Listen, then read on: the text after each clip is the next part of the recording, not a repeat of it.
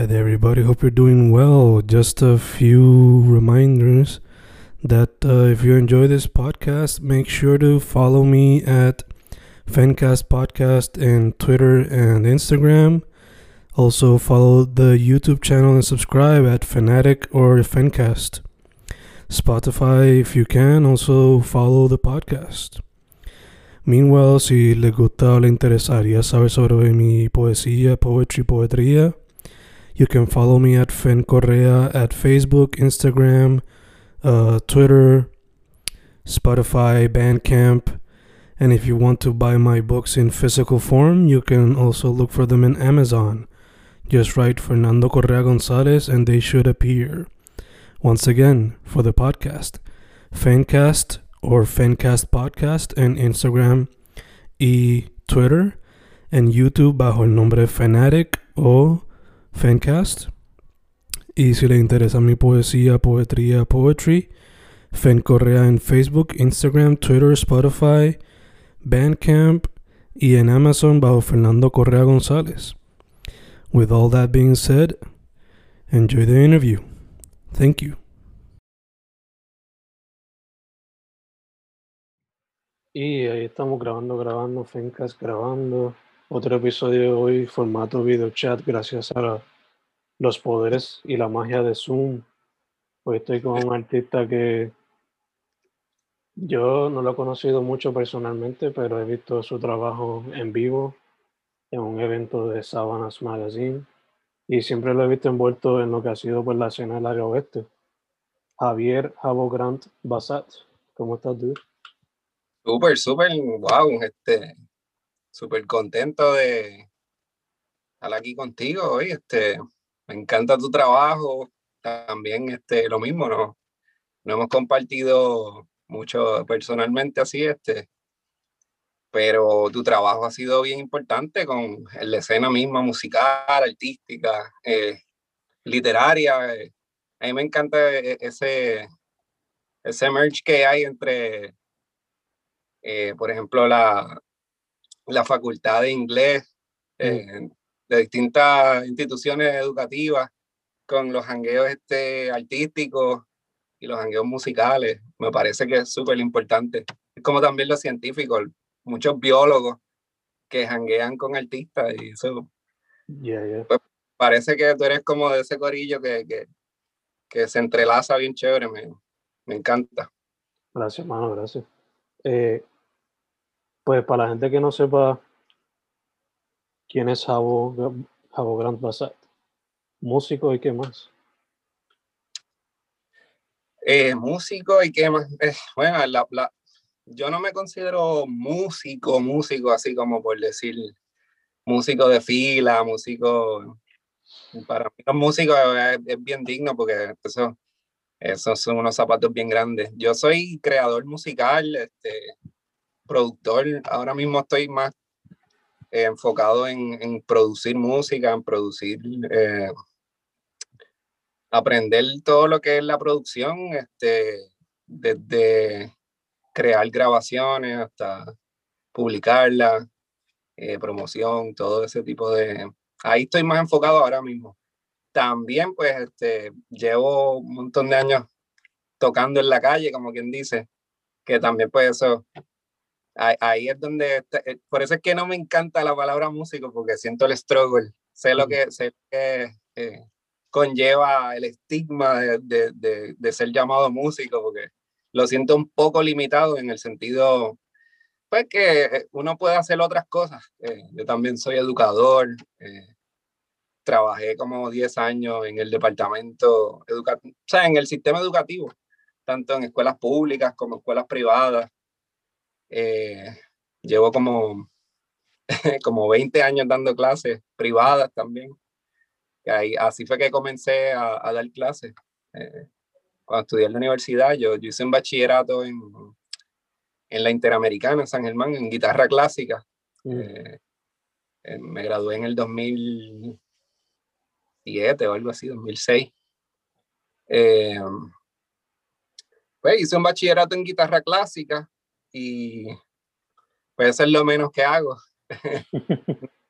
no, no volví a tocar las piezas clásicas, me sé dos o tres, eh, pero pues sí, le saqué la técnica, el, el, el acercamiento, el, pues toda la profundidad que conlleva la guitarra clásica, ¿verdad? Lo, lo incorporo a lo que hago. Eh, pues, también en Puerto Rico es bien necesario ahora mismo darle a la gente, a las nuevas generaciones, todo el, el, el conocimiento. Por ejemplo, yo estudiando música, fui conociendo eh, a través de los percusionistas los folclore, así como que la bomba, la plena, la música de campo. Y ahí descubrí que yo no sabía nada de música. Tú sabes, como que, wow, esta, música lleva 400 años. Y, y, y, nos atrevemos a decir, ah, eso es una porquería, tú sabes, o sea, como rockero, qué sé yo, decir, ah, música, tú sabes, de campo, qué porquería. Y pues, descubrí que no, no sabíamos nada, tú sabes, esa música ya tiene cuatro siglos. Que va a saber uno más que eso, tú sabes. Entonces, pues eso, por ahí, pues como que empecé un camino de, pues que va junto. La educación va con la cultura, la cultura va con el arte, el arte va con el medio, entonces el medio, pues, eh, ahí tú escoges, tú sabes. Y, y, pues por eso es que se, se, me hace limitado decir, ah, soy músico, porque pues los músicos van en una fila, ¿sabes? Hay, hay cuatro detrás de ti que son mejores que tú probablemente, así que si estás en un grupo tienes que mantenerte al día porque si no, pues tú sabes. Hay, una, hay competencia, pero esa competencia la pone la industria del entretenimiento, tú sabes. Que esa, pues, ahí es donde yo veo la, la gran diferencia que hay. El entretenimiento y la música, el, el arte como tal. Porque el arte, pues ahora mismo yo estoy, este año, llevo un año haciendo una, una residencia artística en Taller Libertad. Y ahí pues eh, he descubierto que, que, que, la música está desconectada del arte, en realidad. Porque está muy... La música corre sola, o sea, la música es, es un arte bien completo, entonces... Eh, todos los artistas quisieran ser músicos, eso, eso, es una realidad, ¿sabes? Solo mm. leí un libro una vez eh, hace muchos años, un libro pequeñito que trata sobre qué es la creatividad según estas 20 personas y entrevistan a Albert Einstein, eh, Andy Warhol, y es un libro chiquitito, no, no, creo que tenga más de 80 páginas. Este, y eso mientras yo era homeschooler, eh, mi mamá me lo dio de niño, así yo como adolescente. Y recuerdo que me impactó mucho que Einstein decía que pues, que la creatividad es más importante que el conocimiento. En, en, esta entrevista fue que lo dijo. Es como que el, el, la imaginación es mucho más importante que el conocimiento. Y por ende, pues tú sabes, la, la, creatividad no sale de la nada, tú sabes, es, es, parte de un proceso. Tú no eres un genio y ya, oh, nací genio y soy el mejor. No, eso no es así, es un proceso que lo vine a aprender desde, en el arte, haciendo arte como, como un proceso de investigación, tú tienes que saber qué tú haces, cómo eso encaja en la línea de tiempo donde tú habitas, porque tú no sales de la nada. Eh, Einstein mismo decía que tú tienes que coger una idea, tú no, tú no, haces, tú no eres creativo por osmosis, tú mm. tienes que escuchar algo, ver una pieza y eso te impacta, eso, eso, eso influye en ti. Y de ahí en adelante ese proceso tú lo llevas a otro lugar. Pues entonces en la investigación tú puedes poner tu propuesta en una línea de tiempo, en un contexto. Y eso es lo que hace que en el futuro pues tu trabajo tenga valor en la línea porque es una contribución comunitaria. Por eso es que siempre volvemos a que el arte y la cultura van juntas. Porque la, y la sociedad, el, ¿sabes? la comunidad, si tú haces arte para tu comunidad, exacta, ahí pues, tú creaste un, una propuesta que no, no necesita ser justificada porque ya está ahí, ya, ya cumplió su proceso, ¿sabes?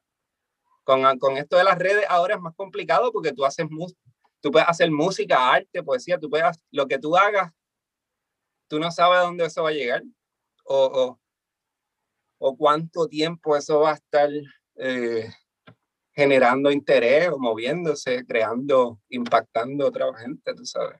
Es interesante porque cambia, eh, todo el proceso cambió, eh, yo diría que hasta violentamente porque es bien rápido. De repente pues tú no haces... Yo recuerdo cuando yo empecé a aprender música, eh, de, de, niño, así como adolescente, que mi, mi, mi, motivación mayor era presentárselo a mis amigos, como que tocarle un riff de Rage Against the Machine y enseñárselo a mis panas en patineta. Y ah, ustedes, corre, ustedes hacen Oli, yo no, pero yo puedo tocar este riff de Don Morelos. ¿Qué pasa? Entonces es parte de lo mismo. Ah, pues aportaste al corillo, puedes hanguear con nosotros. Dale, tú sabes, eres cool. Y así mismo uno como que, yeah, me siento parte, tú sabes, me siento que aporto a, a lo que está pasando, tú sabes. Y es cercano, esa era mi motivación en ese momento. Ahora es otra, ahora es, es infinita, es como que tengo que decidir cuál es estas horas que voy a trabajar en, en, en cualquier cosa que esté haciendo, cuál va a ser el, tú sabes, dónde, dónde va eso, dónde yo lo voy a poner o donde, tú sabes, donde puede caer. Y entonces, pues eso cambia el proceso un poco. Obligado, obligado.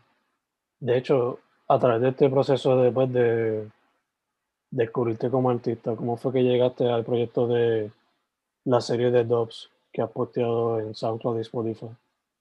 ¿Eso fue como un producto de los live loops o cómo fue eso? No, eso es bien, eso, por eso te digo que lo que yo estoy haciendo ahora es bien diferente y, y resulta a, a, veces, inclusive yo lo sé, que, que puede ser hasta complejo como... Eh, para, puede ser complicado para la gente entender qué es lo que uno hace, porque mm. ahora yo pienso que la problemática que crea todos los formatos nuevos digitales es que tú tienes que tener una estrategia de, de marketing que va adherida a tu producto este, eh, artístico. Entonces, si no es una sola cosa, la gente como que se...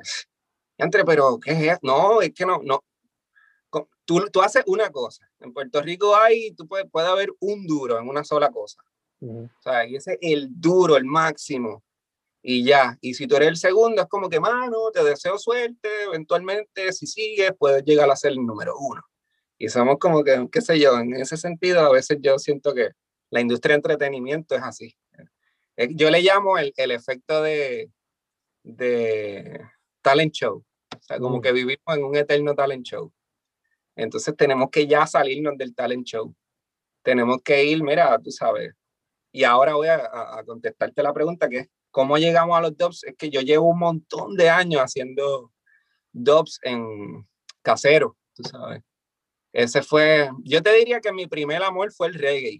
Yo cuando tenía como nueve años, descubrí un cassette que tenía mi hermano mayor, mi hermano de parte padre, Pedro. Eh, tenía un cassette de Bob Marley and the Wailers, Uprising. Y la carátula de ese disco me impactó. Yo tenía como ocho o nueve años. Como que un tipo saliendo de la tierra, así, Uprising, pero me estableció una pregunta, ¿Uprising de qué? O sea, porque no, ¿de qué, de qué es que se está levantando él? Y entonces eh, también he escuchado otro que se llamaba Masters of Reggae, eh, volumen 2. Y esos eran mis cassettes favoritos. O sea, yo se los cogí, yo me acuerdo que hasta a, lo mejor me lo llevé, me lo llevé sin permiso. Y yo lo escuchaba en Walkman. Había una canción de Masters of Reggae, volumen 2, que decía, Come along, come along, meet I, follow I. Entonces, ese coro, la, la voz, yo lo escuchaba y lo repetí, lo repetía nueve años, tú sabes. Y para mí eso era como hipnotizante. Yo no sé qué tenía esa música que me, no sé, no podía parar de escucharla. Muchos años después, en el 2003 creo que fue, fue la primera vez que fui a Nueva York a tocar. Fui a una tienda de disco y compré un disco de este, Lee Scratch Perry de Dub. Y, y, cuando lo pongo, sale esa canción, que yo en mi vida, yo no sabía cómo se llamaba eso, y yo digo, entre a los nueve años yo escuchaba a Lee Scratch Perry, mano, tú sabes. Oh my God, yo ahí como que no puede ser, no puede ser. Eh, y, y como que decidí en ese momento comprarme una, una máquina de Ford Track de cassette, Mm. una marca Tascam. La debo tener por ahí que no sirve. Si saben de alguien que la repare, la he guardado. Nada suena como eso. Entonces, hacía mis propios discos ahí. Eh, lo que hacía era que tenía un panita que me grabábamos un track de batería, reggae y lo que tú quieras, con un micrófono. Así sonaba súper low-fi, pero como era de, tú sabes, de cassette, podías ponerlo a sonar súper gordo, tú sabes. Entonces sonaba y después grababa el bajo y grababa las guitarras y yo le hacía los teclados con un concert mate, una porquerita así de, de juguete, pero ese era el que tenía los sonidos gufiados. Entonces, eh, pendejamente terminé haciendo como unos discos de dub que yo se los daba a mis panas en cassette, porque eso fue como, yo creo que la primera grabación que hice fue como en el 97, en una grabadora Tascam de esas, y después para el 2002 fue exacto que me compré una, y ya en 2003 yo estaba como que sacando cassettes y, y se los daba a mis panas, y tenía un montón de panas agricultores que eso era lo que ponían para trabajar, y era música instrumental. Yo le llamaba Javos Dub. Mm. Y, y Javo fue porque una vez yo fui con estos panas a conocer la Gondwana, Mm. que iban a, a tocar en San Juan. Y cuando fuimos a filmar, a pedirle el autógrafo a Quique Negra, eh, que era el cantante en ese momento, ¿cómo te llamas? Y yo, Javo. Y él, no, no, no, Javo. Y le puso la H. y el pana mío al lado me dice, wow, Javo, eres como que, ¿sabes? Quedaste Javo, ese es tu nombre rasta, tú sabes. Y de ahí como que fue como que, ah, no, no, no, yo, o sea, yo me siento rasta, no en el sentido de la religión, Mm. Después fui investigando y, y hay distintos tipos, el Nayabingui, que es como un jibarito campo, más, come comida alta, el natural. Están los Bobachanti, que son los tipos soldados, y están los ortodoxos, que son los bíblicos. Entonces yo como que me, me identificaba más con el Nayabingui, qué sé yo. Y en esa época jangueaba con muchos rastas, tú sabes. Entonces me puse a hacer muchos eh, dub caseros y creo, hice probablemente como 60 tracks, que yo no tengo nada de eso, eso está por ahí, alguna gente los tienen en CD, tú sabes. Entonces, pues yo dejé de hacer eso, como que en cierto momento me puse a trabajar más en serio, tú sabes, proyectos más de más envergadura, más profesional, más dirigido al entretenimiento.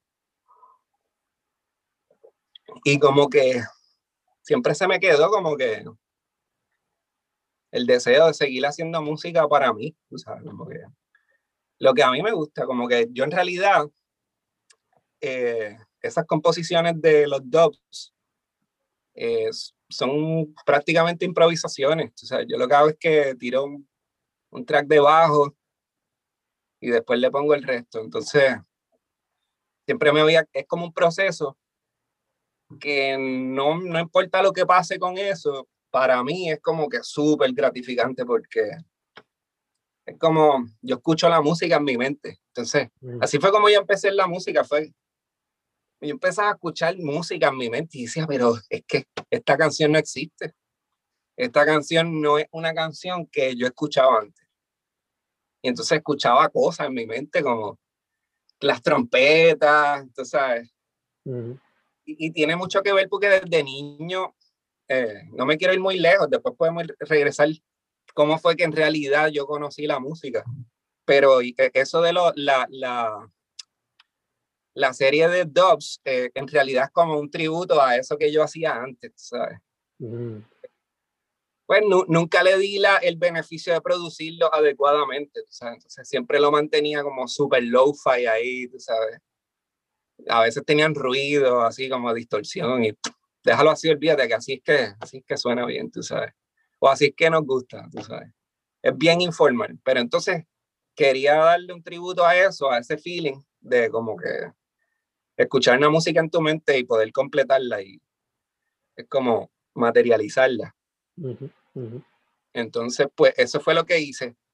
Eh, básicamente, pues comencé el año pasado, en, medio, en, en el medio de la pandemia. Como que de repente pues tenía un montón de trabajo programado, viajes, tenía eh, un montón de guisos así locales, como que tenía, recuerdo que el mes de abril estaba entero, así como que 40 shows, así de cosas pequeñas por ahí, bodas, restaurantes, cosas, una loquera y todo se cayó. Y de repente como que estás en la casa todo el día, no tienes nada que hacer. Monté todo el equipo y dije, vamos a hacer dub porque es como que si, si estamos en la mala, o sea, si estamos como que aquí pasándola súper mal, sin nada que hacer, todo el mundo en el planeta está como que así. Pues vamos, yo diría que lo mejor que podemos hacer es dub, tú sabes, porque no. ¿Qué podemos hacer? Entonces, pues no tenía, tenía la problemática que no tenía batería, no tenía ese primer paso que es grabar la batería, tú sabes. Este pana, pues ya ahora vive lejos, está fuera de Puerto Rico.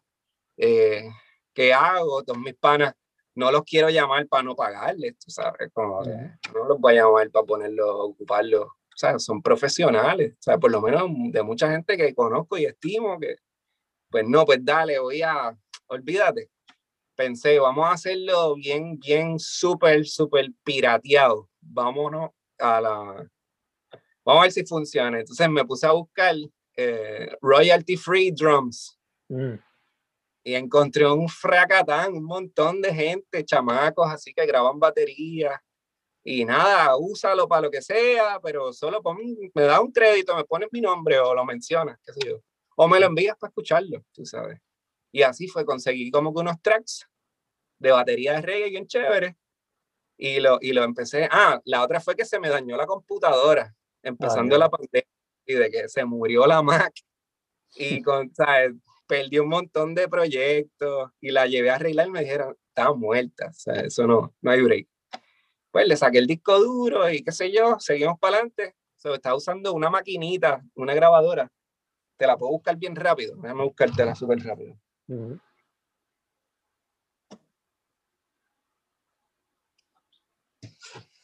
El volumen 1 lo grabé con esto. Ah, wow. Con grabadorita esta una entradita aquí, cuatro canales, y entonces ese, ese volumen 1 está en YouTube, lo subí porque no lo quise vender, porque como tenía las baterías royalty free, pues como que dije, no, mano, no, no, no es justo, o sea, el, el, trabajo hay que pagarlo, tú sabes. Y pues lo puse free, tú sabes. Pero que es completamente solamente cuatro canales. That's it. Una batería, un bajo, una guitarra y un teclado. Y pues ustedes si lo escuchan, pues pueden ver lo que, lo que salió con cuatro canales solamente. Yo pienso que fue súper, súper gufiado, porque pues por lo menos las guitarras las grabé con estilo clásico, con amp, así maikeado. Los teclados los dobié, dobié las baterías, tú sabes. Hice todas las técnicas que fui aprendiendo en el camino. Técnicas de dub clásico, tú sabes. Mm. Eh, que no es ponerle un efectito y ya, tú sabes. Hay un montón de técnicas. y bueno, quedé súper contento. Entonces después, justo en ese momento, eso fue súper dramático porque fue como en julio, de finales de julio, para la tormenta Isaías. Eh, estábamos viviendo, mi familia y yo, en, en el Cerro Las Mesas, por allá por este Quebrada Grande, y hubo un montón de deslizamientos, o sea, tuvimos que salir de allí como de emergencia. Yo vi un monte caerse como del tamaño de tres edificios, o sea, un edificio de tres pisos. Te cayera un edificio de tres pisos al frente tuyo, así de que... Y o sea, que la gente no sabe lo dramático que fue eso. Como que, wow. Y pues perdí equipo ahí, tú sabes, la casa se llenó de fango, tú sabes. Tuvimos como dos meses sacando ¿sabes? Porquería, fango, eso fue horrible. Y en ese proceso, pues, yo dije, olvídate, o sea, cogí todo mi equipo y lo llevé a Taller Libertad. Entonces, este, ellos me dijeron, no, mano, tú sabes, eh, o sea, montalo, o sea, ya, ya aquí había una cabina. Estoy, de hecho, aquí estoy en la cabina de Taller Libertad. Y pues traje todo mi equipo y dije, pues vamos a hacer un volumen 2 de los dubs, tú sabes, como que tenemos el equipo aquí, tenemos un montón de gente que apoya el, el taller Libertad. Y pues, por ejemplo, donaron una interfase, donaron una computadora, par de micrófonos, entonces son donaciones. Este, y yo dije, pues, llevé todo mi equipo, mis amplificadores, los instrumentos, y lo juntamos todo. Entonces, como ese proceso de dos meses de yo limpiar el monte allá en la casa que tenía, estaba todo lleno de fango, pues por el día yo limpiaba fango y por la noche me venía para el taller Libertad y, y, como que me limpiaba el golpe, por decirlo así. Mm. Me, estaba dobeando, tú sabes, dándome 500 blones y haciendo, tú sabes, como grabando, como que yo me voy a sacar, yo no voy a dejar que este va trip, o sea, que estuve, estuvimos hasta refugiados, dormimos tres noches en una escuela y todo, tú sabes, de película, tú sabes. Y pues eso yo dije, yo me lo voy a quitar, yo voy a, a producir otro disco de dub. Entonces así fue, como que todas las noches venía y lo usaba como terapia. Entonces mm. Era como ese proceso creativo que ya en sí es como un homenaje a lo que hacía antes, que es como hacer arte porque sí. Pues, no importa lo que salga, lo importante es que, que esté bien hecho, que, que sea lo, ¿sabes? Como que tenga sentimiento, que tenga como que flow. Y ese proceso de crear esos discos fue súper bueno. Entonces, eso fue lo que como que me salvó en ese momento porque me sacó de la, de la mala, tú sabes, de, de ese cambio, tú sabes. Y ahora, pues, tú sabes, todo está súper bien. en ese proceso, cuando terminé el volumen 2, dije, son muy, son muy, poquitas canciones, necesito como, como cinco más, tú sabes. Como para hacer un disco. Y de repente hice cinco tracks más que de repente sonaron tan diferentes que dije, no, como que, ¿verdad? Lo ideal sería hacer volumen 2 y volumen 3 y seguir por ahí para abajo haciendo pequeños EP. Eh, volumen 4 ya, ya lo tengo en proceso y tengo como, ese tiene más temas, son como 10 temas, algo así. Este, y lo que he hecho es pues seguir el proceso, tú sabes. Ese proceso ya continuo por ejemplo, ya, ya aquí pues tengo templates de, los de los mismos proyectos míos que tengo. Por ejemplo, eh, pues si voy a grabar diferentes instrumentos, ya tengo las ecualizaciones de los instrumentos, o no tengo que pasar tiempo sacando sonido. Entonces, como que ya es como un sistema de producción, como si fuera una finca. Yo siempre comparo la, la música con la agricultura. Es, es, es lo mismo. O sea, yo jangueaba mucho con agricultores y una vez hasta me iba de presentado a las clases. Y sí, yo, yo estudiaba en la Intel en San Germán, pero yo me iba para el colegio y me iba de presentado a las clases. Y, y una vez fui para un laboratorio de, de, agricultura y el profesor me mira y me dice, tú no, tú no estás en esta clase, ¿verdad? Y yo, no, no, pero se puede de oyente, ¿verdad? Y, y seguro, ¿y qué tú estudias? Y yo le digo, música. Y pensando como que, música, tú sabes. Que aquí, y tú sabes lo que él me dijo, le dije música y él me dijo, ah, es lo mismo, es exactamente la misma cosa. Y, y, es por eso, porque la música tiene que tener ese asunto del, del sistema de producción, que es igual que la agricultura y que es igual que la literatura, porque en la literatura tú tienes que tener un sistema de producción, porque tú no escribes una obra maestra de cantazo, tú sabes. Tú tienes que tener tu, tus pedacitos, tienes que, o sea, de la forma que me imagino que, que escriben, pues eh, se toman el tiempo de crear una base y construyen sobre eso y después lo dejan y vuelven otro día, lo desarrollan. que es todo lo mismo, son disciplinas en realidad. Este, Sí, sí, diferentes procesos y, y, y, el dub es un proceso que tiene que ver con eso. Tú sabes, tú creas primero unas cosas y después le pones otras encima. Y cuando vienes a ver lo que, lo que estás haciendo es organizándote tú, tú sabes, que es igual que las matemáticas. Tú sabes que las matemáticas es como, pues, organizar todo, entender dónde va todo, qué, qué es todo y todo un proceso. Y, inclusive la gente que llega a profundo lo ve como algo hermoso, yo no entiendo eso, pero entiendo que sí, que hay una relación de las cosas. Yeah, yeah, yeah. Eh, de hecho, el proyecto que haces con los live loops, ¿te ha ayudado en ese proceso de hacer los dubs? ¿O Sí, completamente. Mm. Porque eso es lo otro. el- yo los veo como primos, como el dub y el looping son como la bomba y la plena, tú sabes. Mm, Eh, no, no, no son idénticos para nada, pero son ¿sabes? parte de la misma cosa.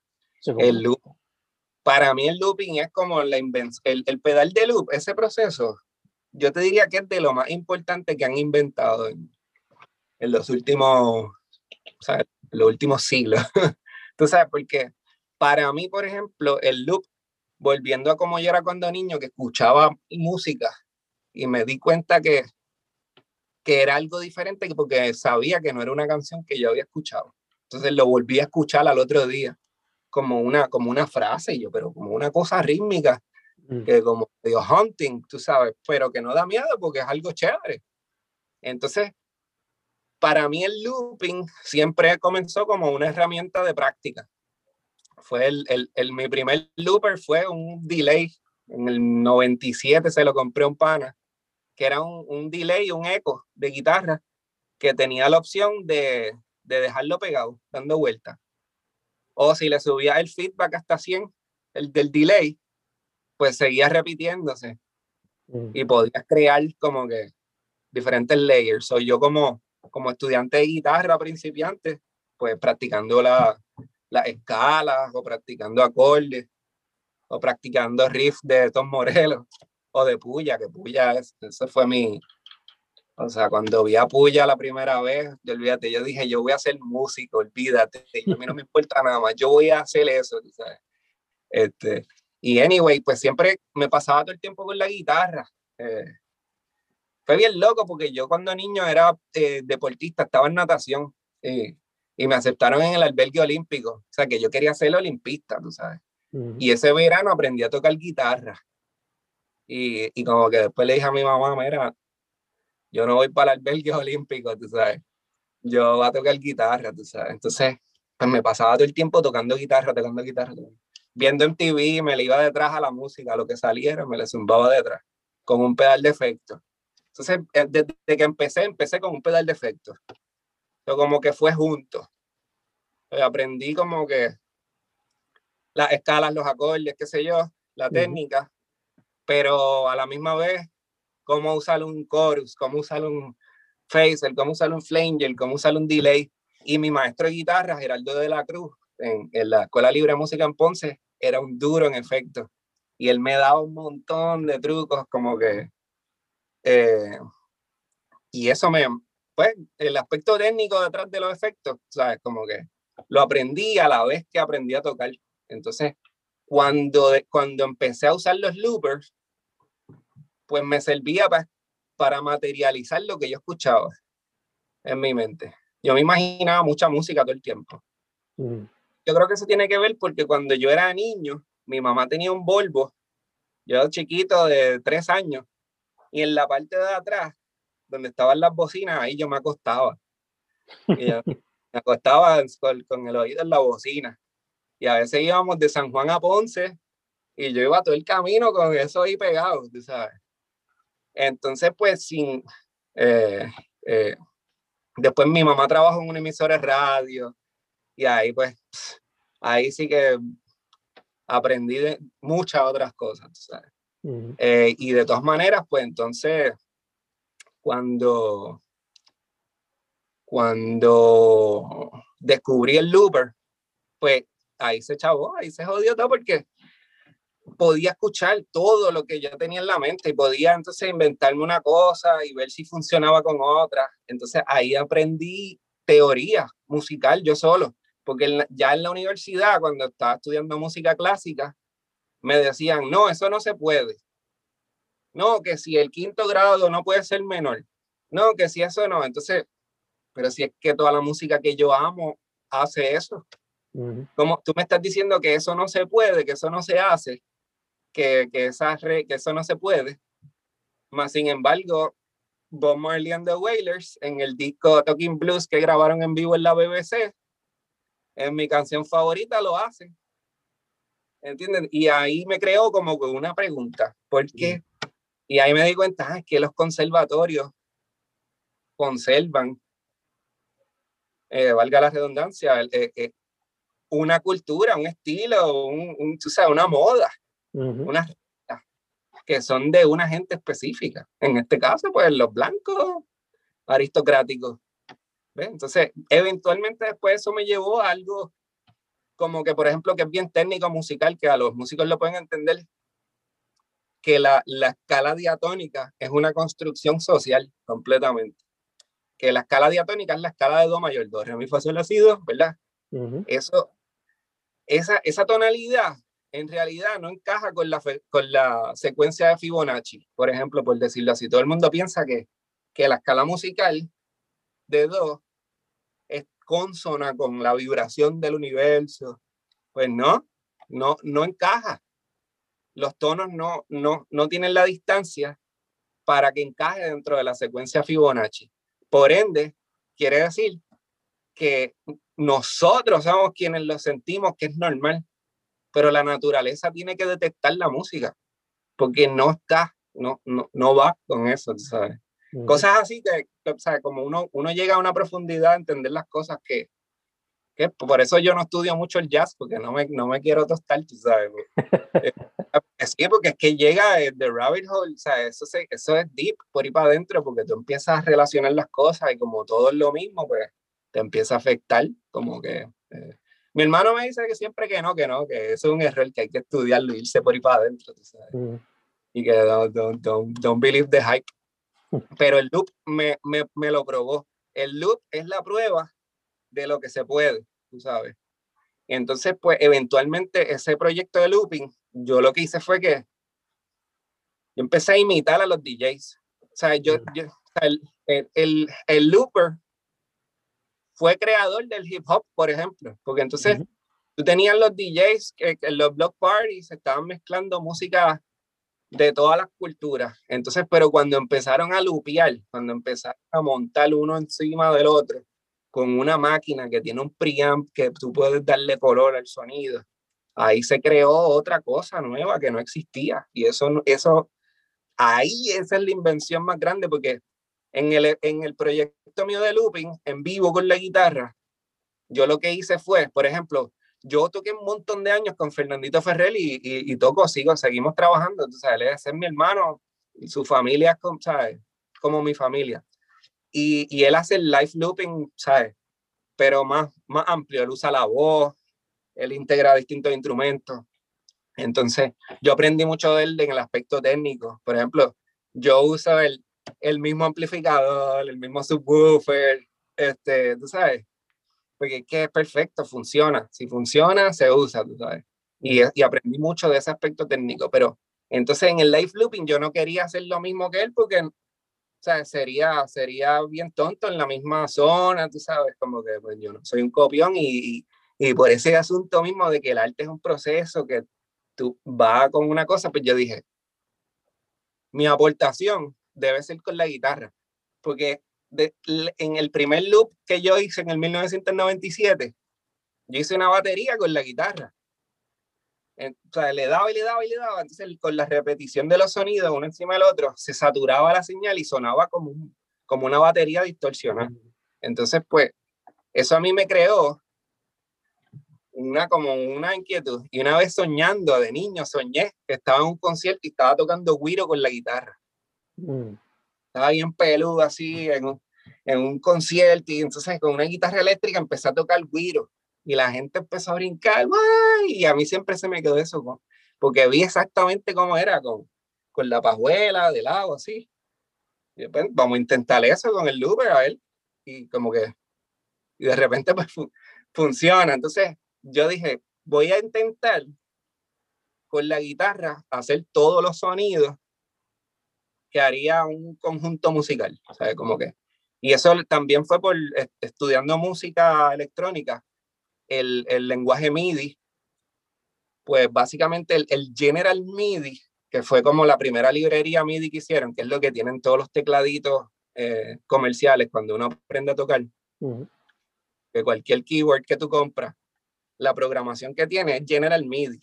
Esa programación la hicieron por medio de síntesis. Quiere decir que todos esos instrumentos que tú escuchas son, no son reales, no son samples, son una síntesis que tuiquearon específicamente un circuito hasta que dieron con la frecuencia exacta, que es la misma frecuencia en la que suena eh, determinado instrumento que tú quieras. Un bongo, ¿cómo suena un bongo?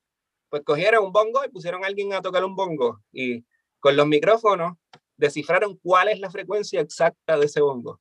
Pues entonces con un circuito eléctrico, un generador de frecuencia, moduladores, buscaron cómo crear ese sonido de forma... Si los sonidos son frecuencias, pues yo puedo encontrar esas frecuencias en la guitarra. La guitarra tiene, la guitarra, si el guiro es metal y madera, pues, pues qué sé yo, yo pongo, el, la guitarra tiene metal y madera. El bongote, ¿sabes? Tiene cuero, pues ahí me chavé. Pero tiene una frecuencia. ¿Cuál es la frecuencia? La campana es una frecuencia, en metal, pero ¿cuál es la frecuencia? Entonces, poco a poco fui como que investigando en la guitarra, sacándole, qué sé yo, distintos sonidos. ¿Cuál es, cómo se comporta un teclado? ¿Cómo, qué sé yo, puedo imitar un teclado, qué sé yo? Y eventualmente se fue creando gracias al looping, tú sabes, porque es una técnica que te permite crear algo que no, que sería imposible sin eso. Yo no puedo tocar solo con la guitarra todo eso, pero con el, con el pedal yo puedo crear unos, una, unas texturas que son únicas, que no, que no se pueden crear en el estudio tampoco. Yo, yo he intentado en el estudio rehacerlo por separado y no queda igual. Es, mm el looping, esa, esa tecnología vino para cambiar todo, eso va a cambiar todo, tú sabes. Este, y, y, entonces, pues siempre el asunto de llevarlo en vivo, que es como lo hago, que es como que, pues siempre integro un subwoofer importante, porque es que ahí cuando uno va apreciando la frecuencia y el espectro, que es, qué es qué cosa, pues te das cuenta que necesitas los 80 Hz, tú sabes y eso es algo que suena técnico, pero es importante, tú sabes, porque eso impacta al, al, al, público, por ejemplo, tú sabes, porque tú sientes la música. Cuando hay una frecuencia que si están ahí, pues va a haber una respuesta diferente, tú sabes. Entonces, de ahí ya yo, con el tiempo, he ido descifrando como un sistema que hay entre lo sonoro y lo musical. Mm. Y el público, pues también lo leo si yo estoy tocando en un sitio y llega un corillo todo lleno de tatuajes, pues ya yo me pongo a tocar una música más loca. Si llega una familia ahí bien conservadora, pues yo les tiro ya, que sé yo, les tiro algo medio lounge para que tripen y los voy, los voy trayendo al lado gufiado de la vida, tú sabes.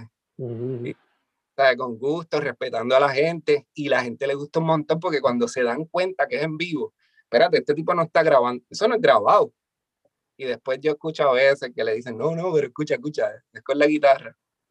Eso, eso está bien gufiado porque, eh, pues, eh, es algo que no existe, tú sabes, y, lo estoy creando, pero no como algo, ah, chequéate qué gufiado lo que yo hago, sino como que es algo que ya me lo había imaginado y que siempre quería hacer, tú sabes.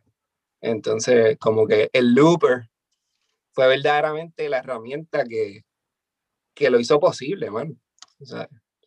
Y volviendo, volviendo, ya que la primera parte de la entrevista claramente se que fue otro día. Eso fue ya se fue la luz aquí en mi casa. Pero nada, estamos aquí en otro día con Javo Grant Bassat. My dude. Saludos, Hacher. Sí. La otra vez nos quedamos en. Te pregunté si te gustaba, o sea, si te llamaba la atención algún otro medio artístico, ya que pues la música ha sido lo primordial.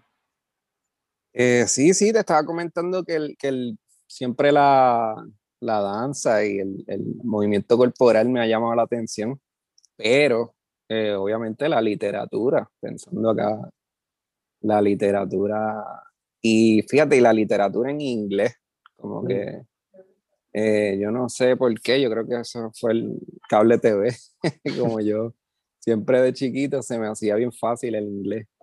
Entonces, como que a lo mejor era estudiante de B o de C más en la escuela, en, en todas las clases y en inglés tenía 100, tú sabes. Mm. Y siempre me estaba raro como que por qué si otra gente le iba bien mal en la clase, porque a mí me era tan fácil.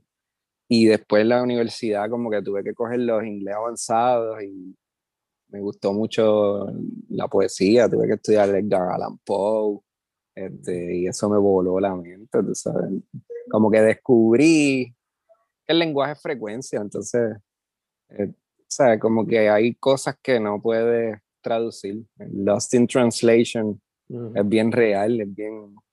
Y pues, en, la, en la música, ¿no? En la música es tan universal que conecta eh, gente de cualquier lado, pero la literatura sí que de verdad que, que me influye porque puedo entender distintos mundos. Hoy también el eh, francés, por ejemplo, eh, y no me fue muy así, no saqué A en la clase, pero este, pude aprender que los franceses piensan diferente, o sea, ven el mundo diferente y, y de igual manera a los alemanes. Por ejemplo, en alemán eh, es la sol y el luna. Mm. Eh, ¿Sabes? Que es como, es diferente, ¿sabes? Y es así, o sea, yo, y, y, eso me lo dijo este, una persona de allá y me, me dijo, sí, es la sol mm. y el luna, ¿sabes? el satélite, tú sabes, el lunar y la estrella, tú sabes, el sol, o sea, la sol.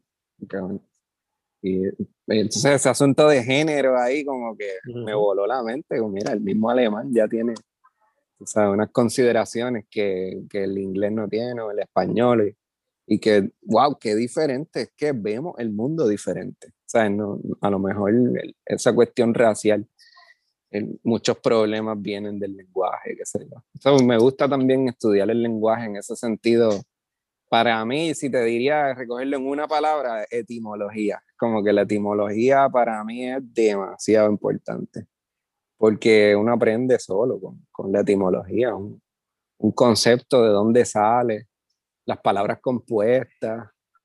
Tú vas entendiendo como que, que, el, que el ser humano le va dando otro sentido a las cosas con el tiempo, dependiendo de los eventos y hay muchos conceptos que nuestra sociedad los entiende de una manera y cuando tú vienes a ver, este, de, tiene otro origen, se, se, supone que signifique otra cosa, ¿sabes?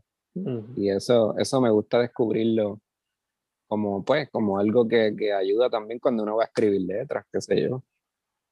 De hecho, te pregunto, ¿buscarías, si fuese a explorar eso, ¿buscaría alguna manera de integrarlo con la música o lo dejaría aparte y después quizá eventualmente? O...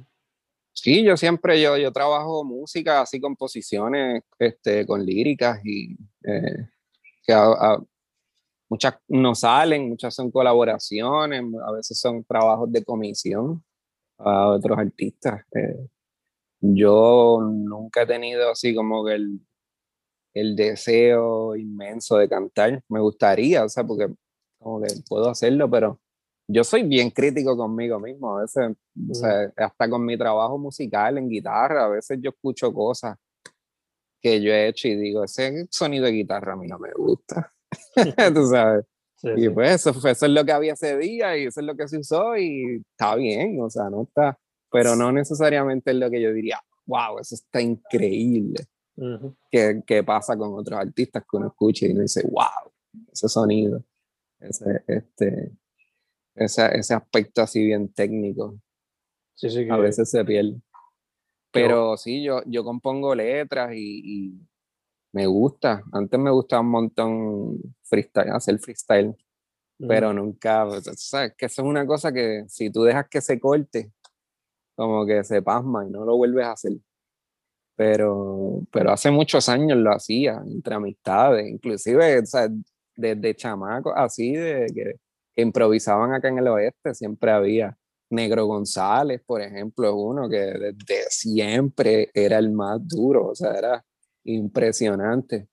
Y a veces teníamos corillitos así que jangueábamos y, y, jugábamos hacky sack y así como que... Y, y al lado estaban los rappers ahí metiéndole beatbox y un cipher ahí pequeño, pero unas letras que tú dices, diantre, pero tipo son gigantes, estos textos para que lleguen lejos, tú sabes, que no es casualidad que está dándole ahí bien duro.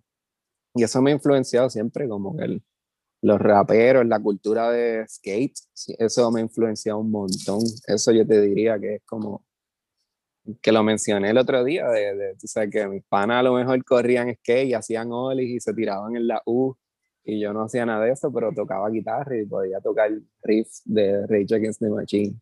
Y me mm. llevaba el amplificador, así lo montaba en, el, en la cancha, en el parque allí. este, esas cosas como que es parte de la misma cultura, como una cultura de resistencia, qué sé yo, te diría yo. Eso es como, eso es parte de, de todo, tú sabes. El, y, y, uno, a mí me encanta colaborar con gente de distintos géneros y de distintas escenas artísticas, musicales, o sea, como es bien, es bien amplio. Por ejemplo, yo toco con gente que hace música electrónica, yo toco con folcloristas de bomba, eh, con folcloristas de música de campo, y son bien diferentes, a, tú sabes, con raperos, con este, instrumentistas más pop. A veces uno hace cosas este, para tocar en, por ahí en la calle, te inventas un trito de jazz o algo así. Eso yo lo hacía al principio, cuando empecé así profesional, hace un montón de años. Qué sé yo, como que tocaba en restaurantes, tocaba en un restaurante de martes a domingo. Esa fue mi primera experiencia tocando música, así. Entonces tenía que inventarme 500 cosas para, para que no se aburriera. Y ahí aprendí muchísimo y me cansé después, porque se vuelve como medio monótono. Sí, sí, me imagino, me imagino. Ese, ese, eso es trabajo difícil. La gente se cree que los músicos que tocan así en hoteles, que eso, es que se hace, lo, parece, lo hacen ver fácil, pero eso es un, eh, en el término laboral, así como, como un obrero, eso es bien difícil, es un trabajo que, que requiere mucho, requiere una disciplina. Solamente tú llegas al fit mentalmente para tocar jazz repetitivamente. Eso, es bien fuerte. como, no, me imagino también que no solamente la labor ahí, pero las horas de práctica hay que meterle antes y toda la cuestión. Sí, eso, pero eso es ya otra cosa, porque eso es, un, eso es ya una decisión personal. La formación para poder hacerlo no tiene tanto que ver con después el trabajo de un músico, ¿sabes? La responsabilidad de mantener, de crear como un, tú sabes, un trabajo. Por ejemplo, yo tuve que inventarme un montón de mis trabajos, tú sabes, como que, que no había. Eh, en cierto momento, o sea, me mudé a Aguadilla y en Aguadilla no.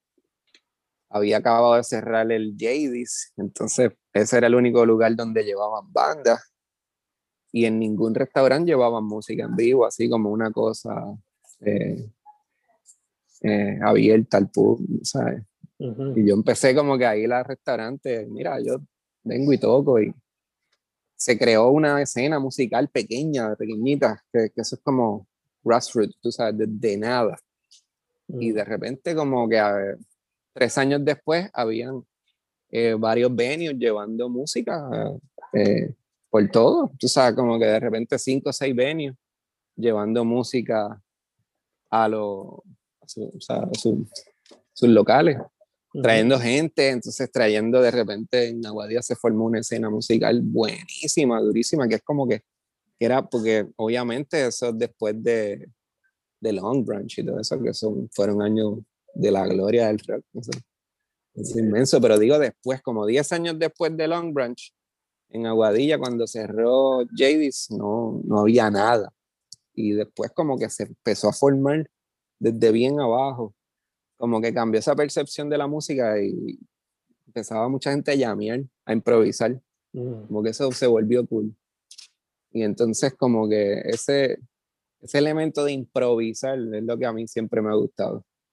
Eh, porque es que eso tiene algo, eso otra cosa para mí, o sea, yo, yo, yo soy también músico de línea, de que, o sea, puedo tocar con artistas, su repertorio, pero me encanta ir a un sitio a tocar con músicos sin, sin saber qué vamos a tocar, porque eso requiere como un tipo de atención especial.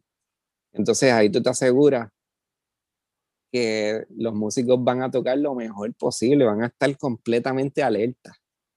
Y esa, esa, ese estar completamente alerta al momento de crear música, eso es único. O sea, como si estuvieran pintando un cuadro y, y es una sola copia, ya ese, es efímero, ahí, ahí se muere y ya, y eso fue, y, muchas veces sale la mejor versión de los músicos, sale ahí. por eso es que a mí me gusta mucho, porque te obliga a hacer lo mejor posible que tú puedes hacer y, y eso es el jazz, porque eso en, el, en, en términos, la verdadera música urbana es el jazz, tú sabes. Por ese feeling de que como que, mira, sí, hay una estructura, lo vamos a hacer, pero lo que vamos a hacer es magia allí. Eso a mí siempre, eso es lo que a mí me gusta. Siempre trato de que ese elemento esté en mis grabaciones, en los discos, que se escuche, que se escuche llameado, tú sabes, porque es que eso, montar la música cuando ya está, eso es el eco, eso es un eco, tú sabes, tú puedes repetir una pieza, que eso es lo, lo interesante de la música, que tú puedes recrearla. Un, un artista hace una escultura y, y, ya, eh, y, ahí está la pieza. Tú no le puedes decir, mira, tú, tú me puedes hacer la escultura para tal fecha, el, el 15 de julio, puedes ir y hacerme esa misma escultura allí al frente de todo el mundo. No funciona así, tú sabes. Pero la música sí. Una, tú la haces y mira, tú puedes irte al día y presentarle esa misma pieza allí. Ah, pues dale, vamos, y la recreas. Y vuelve otro día y otro día, muchos días. Y puedes una misma pieza tocarla mil veces. ¿sabes? es interesante porque es como un medio que se, se, se multiplica, pero es abstracta porque existe. Te la puedes imaginar. Eh, hecho, la música es verdaderamente, el, no, no porque yo sea creador musical o músico, sino que como pues porque lo he leído y que, que dicen que es el arte más completo, tú sabes, porque es como que existe a nivel abstracto, pero se recrea al momento. Entonces, pues eso, eso le da unas dimensiones eh, bien, bien poderosas. y eso aplica a cualquier música, cualquier música, o sea, desde reggaetón hasta clásico, folclórico. Me encanta cómo mencionas lo de cuando iban a improvisar, que le, como una extra capa de, de,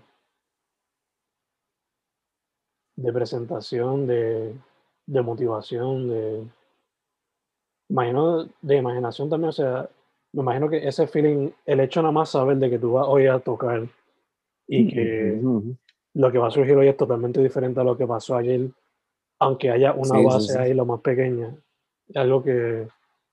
En mi mente, a mí, a mí lo que me ocurre es que yo empiezo a mezclar energías como que en mi mente. O sea, yo me imagino este músico con esta persona, tú sabes, eh, tú sabes, y cómo, cómo, cómo reaccionaría si llevo a este tipo con esta tipa. Ahí, y como que nunca se han conocido en la vida, no saben ni quiénes son. Y yo he hecho eso y una vez que de hecho e, era un lugar allí en Aguadilla, en Guantentai, este, en la última vez que presentamos música allí como con ese nombre, en ese negocio, llevamos un conjunto que éramos cinco músicos y de esos cinco, tres nunca se habían conocido. Mm. Nunca entonces era un baterista de reggae, este, un bajista de jazz, un trombonista este, y yo, no, éramos cuatro, éramos cuatro. Este, entonces yo en la guitarra eléctrica, era como así medio, pues todo el mundo haga lo suyo y vamos a hacer estas piezas, vamos a hacer estos estándares. Y, y cuando terminamos el primer set, se me acerca un señor y me dice, mira, una pregunta, yo, yo hice una apuesta en la mesa de que ustedes no, no, han no ensayaron eso y apostamos, apostamos una jarra de cerveza. Yo digo que ustedes no ensayaron eso, que eso fue improvisado. Ellos todos en la mesa dicen que ustedes ensayaron, que eso, que eso no hay manera que lo hagan sin ensayar. Y yo le dije, mira, estos tres tipos no sé, nunca se habían conocido, como que se acaban de conocer aquí ahora mismo. Eso, eso fue totalmente improvisado. Y el tipo, ¡guay! Ganó, ganó la, ganó la apuesta, tú sabes. Era improvisado, te lo dije.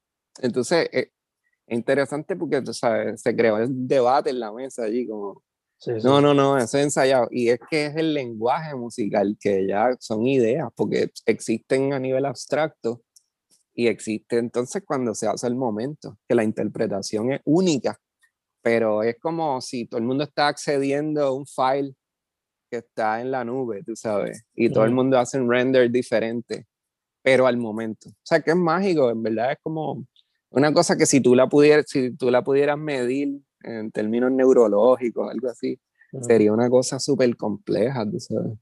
Este, y yo, todas esas cosas yo me las imagino, como que el, la energía de los músicos, la energía de cómo, cómo reaccionan. Por ejemplo, hay músicos que a mí me han enseñado a tocar sin decirme nada, solamente con tocar, por ejemplo, eh, Efraín Martínez, este, Efra, que, es un drummer, mi drummer favorito en Puerto Rico, eh, tú sabes, porque además de que es un músico que puede tocar cualquier este, música a nivel pop, tú sabes, lo que sea, eh, es creativo. Entonces, hace un montón de años tocamos en distintos grupos y, y él, él de la forma que él tocaba me obligaba a tocar. Yo, yo aprendí que no podía pasar desapercibido. O sea, que, que si tratas de como que tocar escondido, como que no se escucha mucho para no cometer errores, como que no, no estás, desaparece. O sea, como que te vuelve, o sea, no, no te vuelven a llamar, tú sabes, que básicamente no aportaste nada. Entonces es como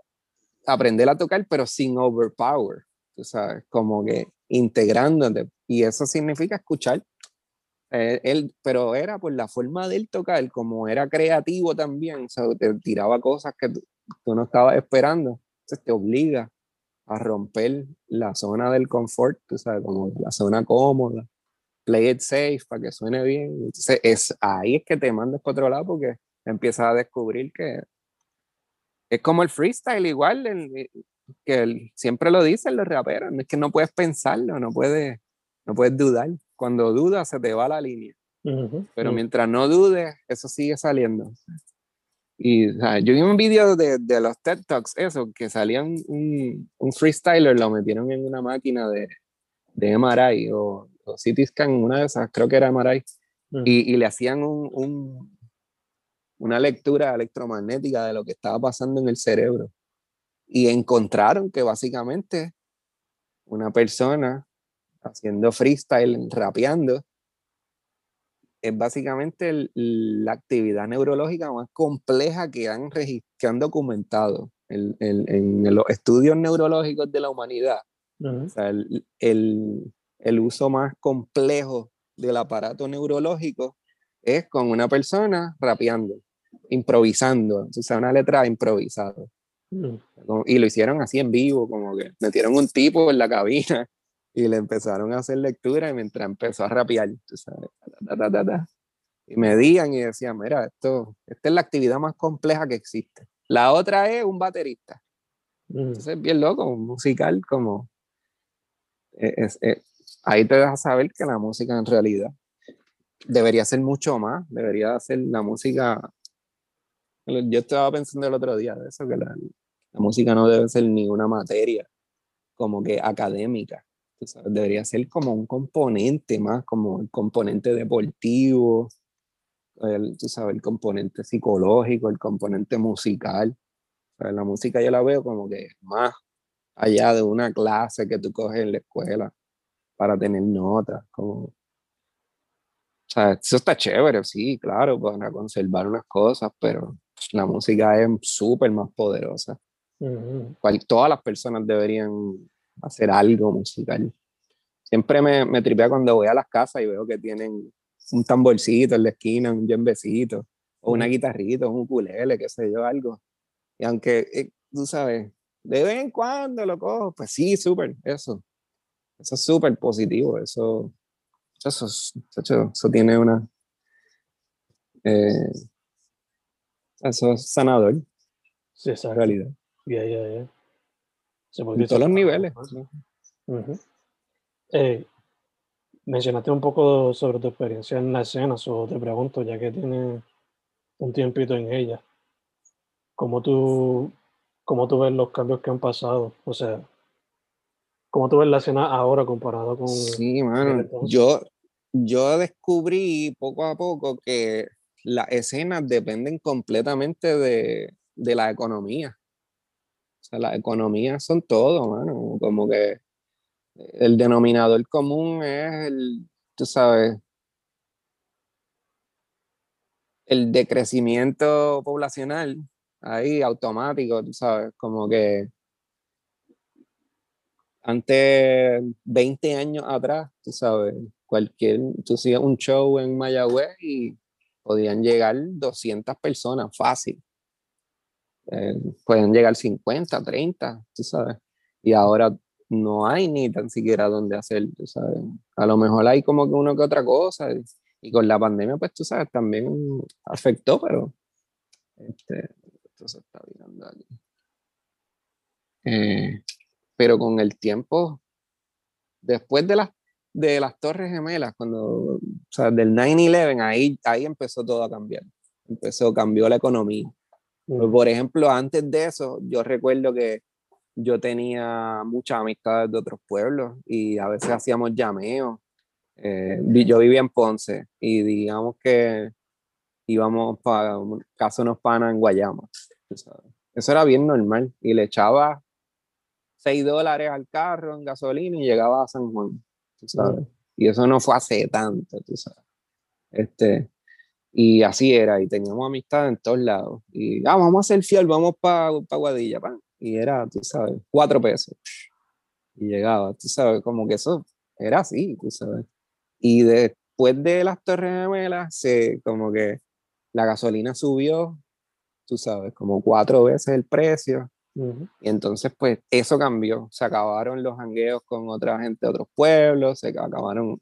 Y la San Juan a un party, olvídate de eso. O sea, como que eso ya vale, tú sabes. Ahora, tú sabes, un, un party vale 100 pesos ahora, tú sabes. Entonces, eso, eso afecta directamente. Ese- esa es la causa.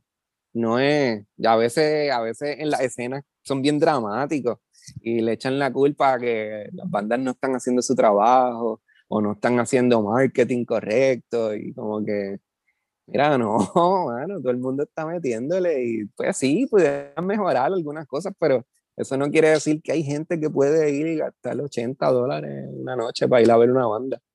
Eh, él literalmente está vinculado a la- a la- al asunto de la economía. Ujú. ¿sabes? Entonces, por ejemplo, en, en California, que yo he trabajado con gente allá, productores, y he ido a hacer giras para allá, eh, en San José, California, por ejemplo, tú sabes, una sesión de estudio, vale, tú sabes, eh, te pueden cobrar 200 la hora, 300 dólares la hora, en un estudio normal, que aquí es 75 dólares la hora. Y es lo mismo, el mismo servicio. El mismo servicio allá cuesta 300 dólares la hora.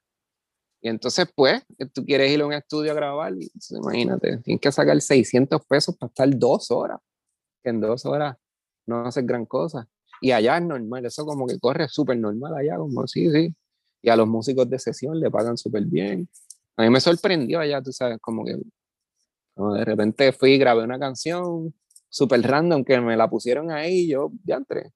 Este, la primera vez que me, me pasó porque perdí un avión de camino para Puerto Rico, eh, me cogió Irma, el huracán Irma, y no pude venir. Me tuve que quedar allá. Mi, mi vuelo fue el primero que cancelaron y dijeron todos los vuelos están cancelados para Puerto Rico y me tuve que quedar allá como cuatro días.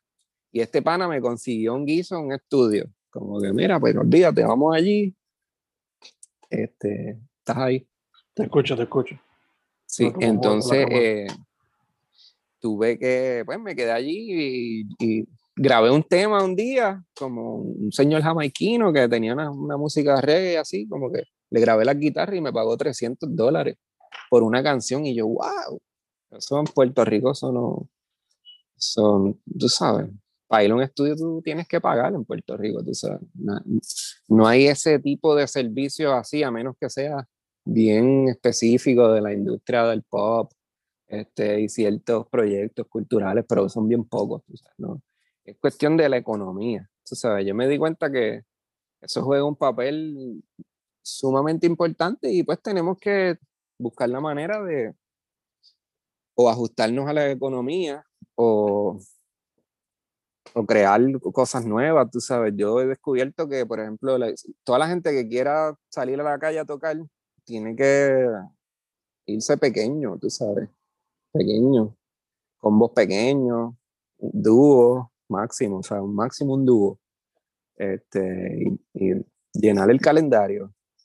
Sea, si quieres vivir de la música, tienes que llenar el calendario. A veces, tú sabes, no enfocarse en cobrar un montón, pero tú sabes, tampoco cobrar muy poco porque dañas el, el, el negocio. Dañas. Exacto. Eh, eh, tú sabes, es, es, es, difícil. Yo siempre he pensado que hace falta que haya un gremio de músicos donde esas cosas se puedan acordar, pero volvemos a lo mismo. No somos los artistas los que estamos haciendo las cosas mal, es que no hay economía.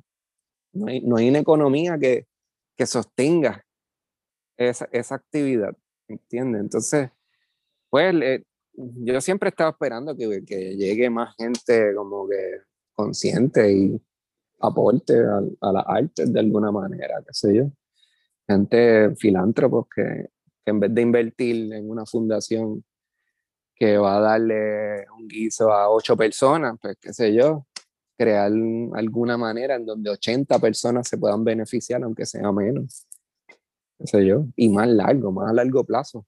Porque si tú estimulas la economía con actividad cultural, actividad económica, simplemente meter gente a los sitios, en los cascos urbanos.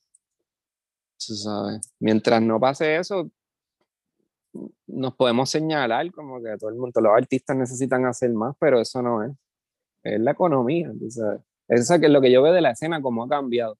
También, obviamente, pues el, el, factor de que cambió el formato de la música, el formato digital, cambió porque ya no se venden discos. Eh, y eso, yo estuve leyendo hace un tiempo, hace un montón de años, de los cambios que iba a haber. Por ejemplo, hace 20 años todo el mundo tenía una colección de CD. Tú sabes, tú tenías una colección de discos y, y ahora todo el mundo tiene como que una laptop con un control, el MIDI y unos monitorcitos y tú sabes, todo el mundo hace su musiquita. Eso cambió, eso fue, eso fue una, una decisión de la industria de la música, eso fue orquestado, tú sabes. Eso fue, eh, eso no fue una casualidad, tú sabes. La, las compañías de la industria musical se, se enfocó de la venta de, de, discos a la venta de productos musicales, de producción. Eso, eso pasó. Y eso yo lo vi, tú sabes, ocurrir. Desaparecieron los formatos de disco y eso, ahora todo es digital. Y, pero ellos no perdieron porque ahora todo el mundo produce su propia música. Ahí que fue el hardware, como que un shift que hubo de la economía. Entonces, pues eso cambia la manera en que se presenta la música en vivo también. Como que muchos conceptos. Por ejemplo, antes las primeras bandas que yo toqué, por ejemplo, cuando yo era bien chamaquito, así, adolescente, en Grito de Ira, en Ponce, eh, te estoy diciendo como para el 97, y le abrimos para de show a tú sabes, y eso era como una cosa que se, se movía la gente, hacíamos este, hacíamos shows eh, que se promocionaban con flyers y la gente llegaba y todo era streeting porque no había todavía internet y la gente llegaba, ¿sabes? Y en Ponce había una escena de chacho. Yo vi un montón de bandas buenísimas. Este, de bien, yo bien chamaquito, tú sabes. Y había ska, tú sabes, y se llenaban los paris de ska, metían 300, 400 personas un, un martes, tú sabes, una cosa. Este, y eso todo se vio cambiando, fue desapareciendo. Entonces, este, este, formato digital hace, eventualmente lo que hace es que todo el mundo se quede en su casa. Así va a ser eventualmente. Hay un video de Pearl Jam que tiraron hace un montón de años, que era animado, que, que ponía esa, esa situación así de todo el mundo en sus casas, conectado en las cajitas, y todo delivery, te llevan sea, no vas al supermercado, te llevan la compra a tu casa. Y eso se está convirtiendo en eso. Entonces, naturalmente la escena musical va a sufrir eso. Lo va a sufrir. Y como digo, no es culpa de, de artistas, ¿sabes? Es como que, pues, la economía, eso no es chiste. Por eso es que hay que también asumir una actitud a lo mejor más activista, qué sé yo, o por lo menos de tener conciencia de lo que de lo que pasa con todos esos elementos, cómo eso afecta a nuestras vidas, la, nuestra posibilidad de crear arte, la posibilidad de eh, seguir haciendo shows, que eso es lo mejor, tú sabes, que, que hay, o sea, shows en vivo de música también, o sea, ver bandas, tú sabes. Yo también es bien importante, yo pienso que establecer que mucha de la música debe ir a los teatros. Como que hay mucha música que debe, no, no deben tocarla en barra, por ejemplo. Yo pienso que si tú ensayas, tú tienes que presentar eso en un lugar con, donde hay un público formal. Como que no me parece cool que tú ensayes una música y vayas a tocar un sitio donde la gente está jodiendo allí, hablando, desquitándose de la semana el trabajo recordándose de cuando, de una vez cuando janguearon hace 10 años, ¡Wow! ¿Te acuerdas? Que esas son las cosas que a veces uno escucha en las barras, los corillos, y pues como yo pienso que eso es un público informal, y, y pues eso está cool, pues dale música informal, ¿entiendes? Pero si vas a ensayar, matándote ensayando, componiendo música, pues presentarla en un teatro, cobra entrada, separa la fecha, el espacio, que la gente vaya a escuchar tú sabes. Eh, ahí le devolvemos el arte a, a las obras, a las piezas, tú sabes. un poquito sanar ese revol noventoso, eso viene de pues, toda la industria musical desde los 70. Tú sabes, se volvió bien heavy. Y naturalmente, pues, tú sabes, los comerciantes quieren sacar algo, tú sabes. Que ahí siempre vamos a lo mismo, la responsabilidad de los comerciantes. Hay algo que yo descubrí también que es la, la conciencia cultural que tienen los, los propietarios de los negocios. Hay, hay comerciantes que no tienen conciencia cultural, entonces mm. usan la música, por ejemplo, y, y, dicen, no, yo apoyo la música, porque yo traigo gente y tocan y les doy trabajo y les pago. Ah, pero pues está bien, pero sí, no, sí. apoyar es diferente, porque apoyar es crear una plataforma que sirve para, tú sabes, subirlo para crecer, como que tienes una tarima, tienes un sonidito, en tu, o sea, que cuando el músico llega, hay un, hay un sonido bueno, hay una tarima, hay unas lucecitas, pues, le, le establecen un espacio y entonces, uh, espérate, eso hace que crezca la música, para ahí estás apoyando, pero muchos negocios pues no tienen nada, tú sabes, a veces tú no sabes ni de dónde sale la electricidad, tienes que hacer un invento. Entonces, eso no es apoyar la música, por más que pagues, por más que uses dinero, eso es usar la música, usar un servicio. Eso.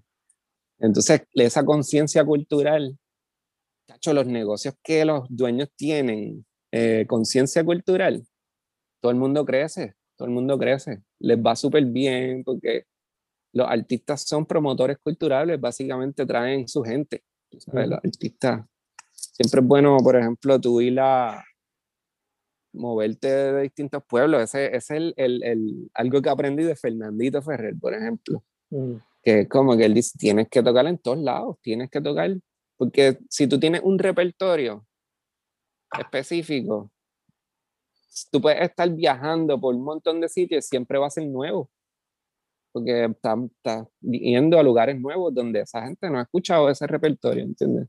Mm. Y después lo cambias de orden y ya, y sigues, y, y ¿sabes? Tú puedes, ¿sabes? le puedes sacar mucho también a un repertorio y, y ahí te vuelves como que artista nacional, te vuelves artista internacional, por ejemplo. El reggae, que es una música que es internacional. Eso ya yo como que lo aprendí, es bien cierto. ¿sabes? Yo tengo amigos, hermanos que son del reggae, ¿tú sabes? como si el reggae fuera una, una nacionalidad, tú sabes, como que son mis hermanos, donde, ¿sabes? Y son gente que hasta inclusive no hemos compartido tanto, pero nos vemos y nos reconocemos. Este, sí, sí, este es mi hermano. esta persona es, sí, mi familia del reggae. Eso es así, es bien loco. Es como, wow, qué loco. Porque muchos músicos de reggae hacen esos viajes internacionales, se van y visitan otros lugares, como que y es bien comunitario, no es que van y se quedan en un hotel, tú sabes, que van y se quedan en casa de alguien una semana y tú sabes, van al río, cocinan, conviven, hacen un show, dos shows, hacen tres ensayos y esa convivencia dura toda la vida, tú sabes.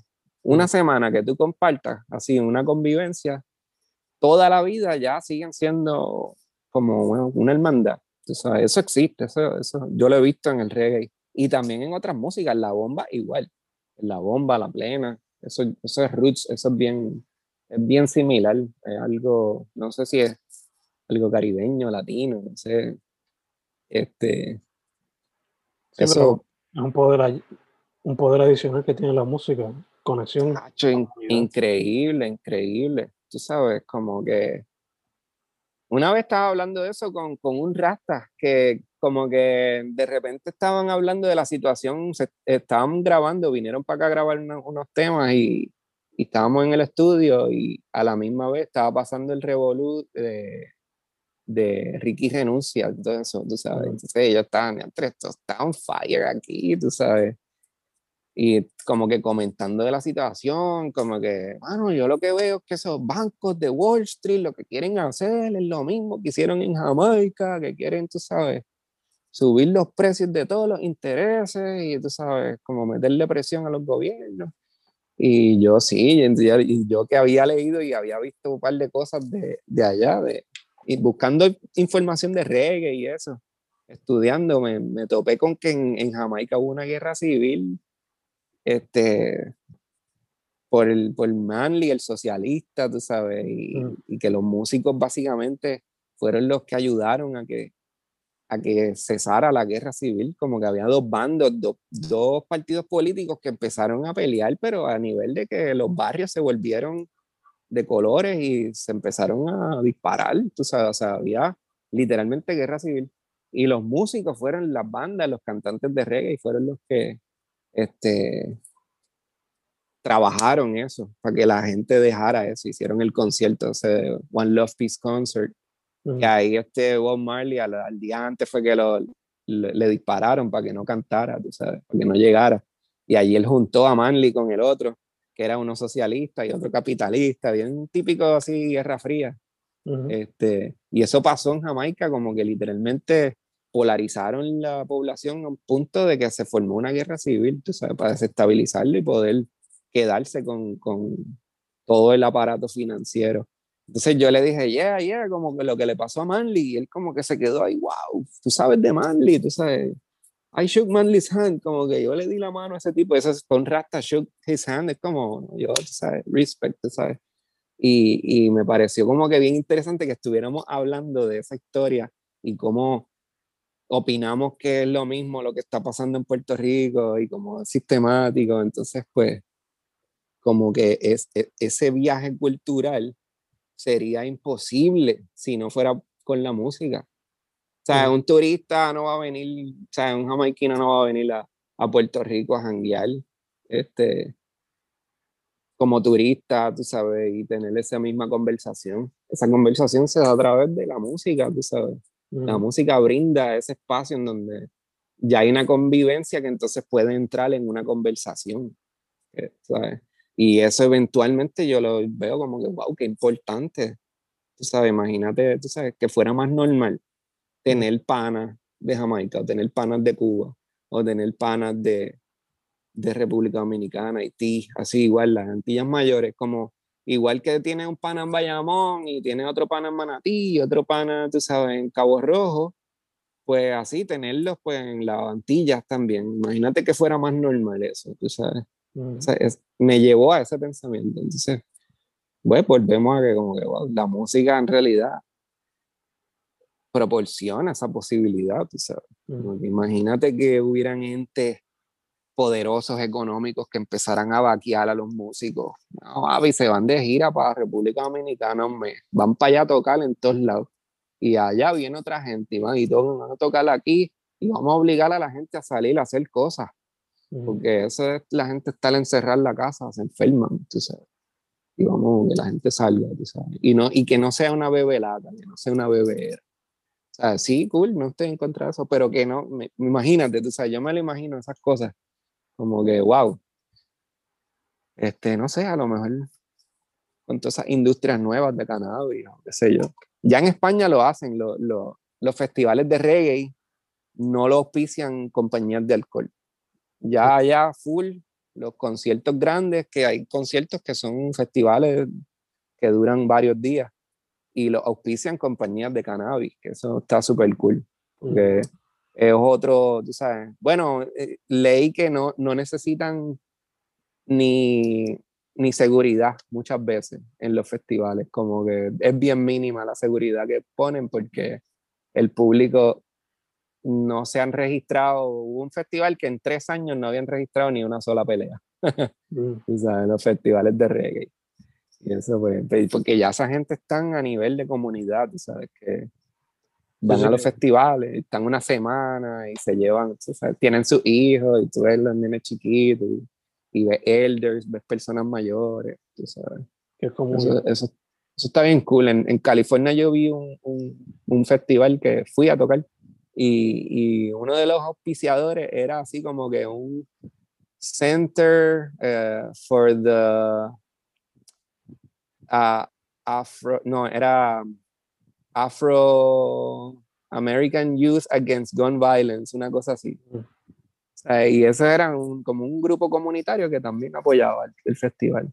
Es que no son, no son este, compañías de alcohol como tradicionalmente estamos acostumbrados a ver. Porque pues estamos ya como, dejamos que las marcas sean las que corren la cultura y por eso es que estamos como bystanders. Por eso cuando me preguntan lo de la escena, pues yo, te, yo lo veo como que somos bystanders por la misma razón como por ejemplo que en Puerto Rico no tenemos formación política. Cuando yo te digo política, pues rápido la, la persona común piensa que es política partidista. Y entonces, ¿no? La política es pues, la vida de todo el mundo. No, no tenemos formación política, o sea, no sabemos organizarnos para como que, que, para ir en contra de algo que no nos beneficia, por ejemplo. Algo así como lo de la luz eléctrica. Pues ahora mismo, pues la gente está dividida, confundida, porque no saben si hay un problema, pero no saben cuál es el problema exactamente y, pues, y la solución que viene, pues aparentemente es buena. Y pues estamos ahí como, y eso mismo pasa culturalmente, con la arte, como estamos medio, ah, pero porque no hay más cosas pasando. Entonces, pues, ya entre, porque que ya hace tantos años que las marcas son las que hacen la convocatoria a los eventos. Ya, o sea, no tenemos, eso yo lo hablé hasta con un, con un político una vez que me preguntó ahí como que yo pensaba y yo le dije, mira, tú sabes, no, o sea, ya ni ustedes mismos como gobierno tienen convocatoria. Ustedes mismos no tienen cómo meter 100 mil personas en un lugar. Mm. Porque le cedieron todo a las marcas. Y las mm. marcas son las que convocan a la gente.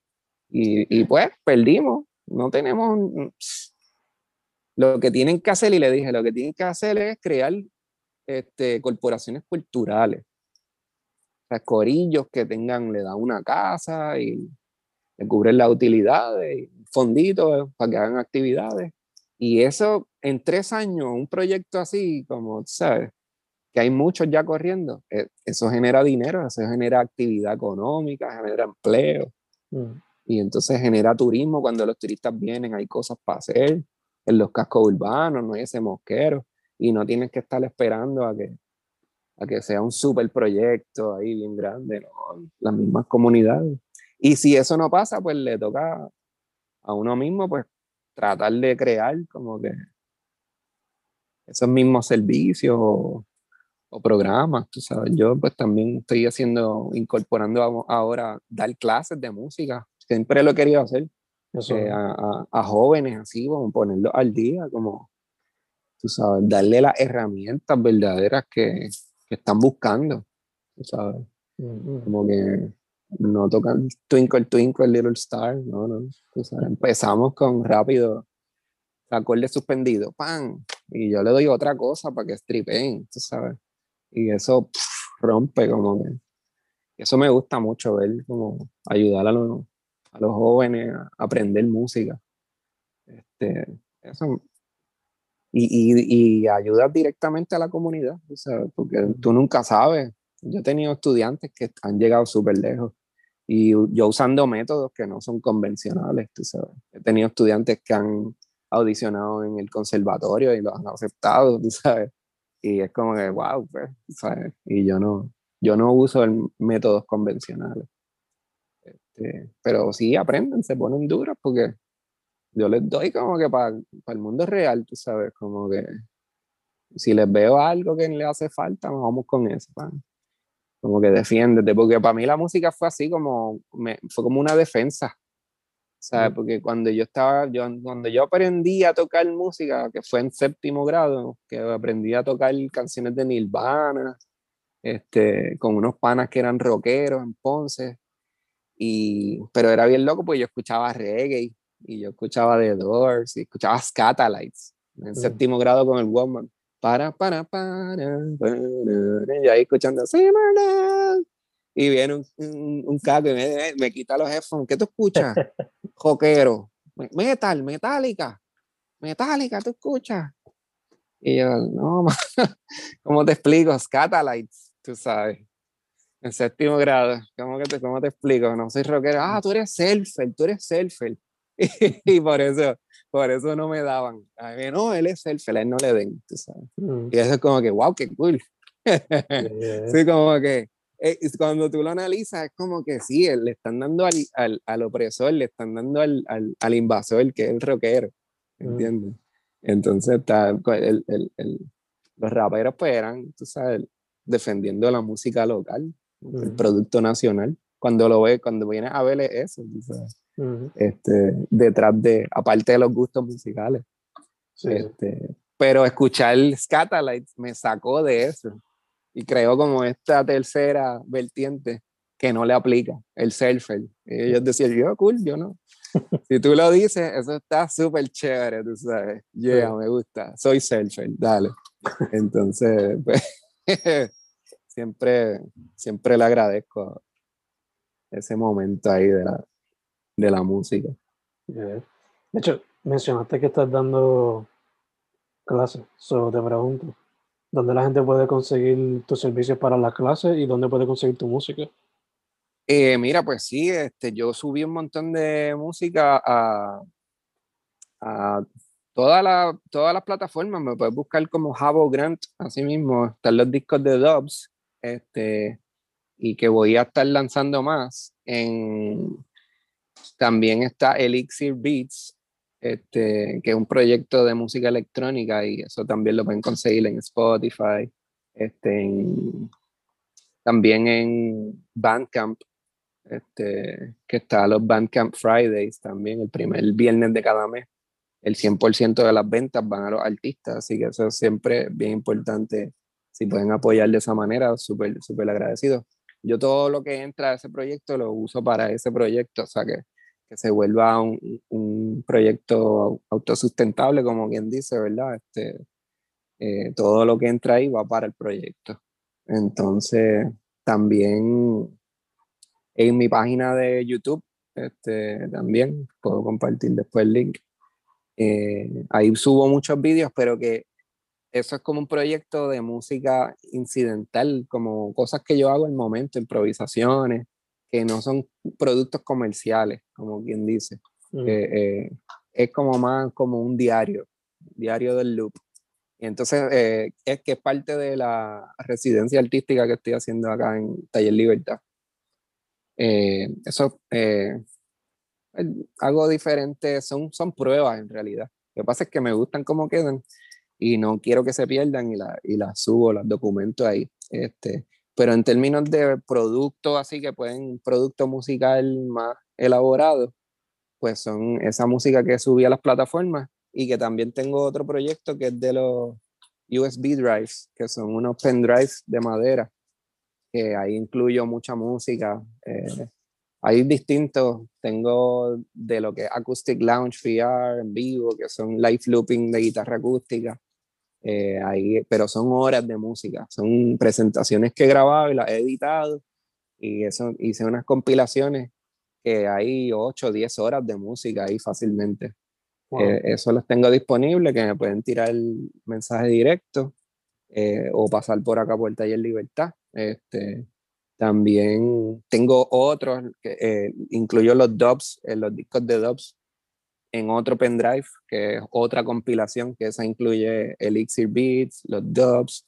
Eso ha sido algo que lo he hecho, lo empecé en ese formato como para, como una contrapropuesta a la industria, tú sabes, como mira, ya que estamos pequeños, pues vamos a hacerlo completamente local. Tú sabes. Al principio yo no subí la música, simplemente la podías conseguir en ese formato.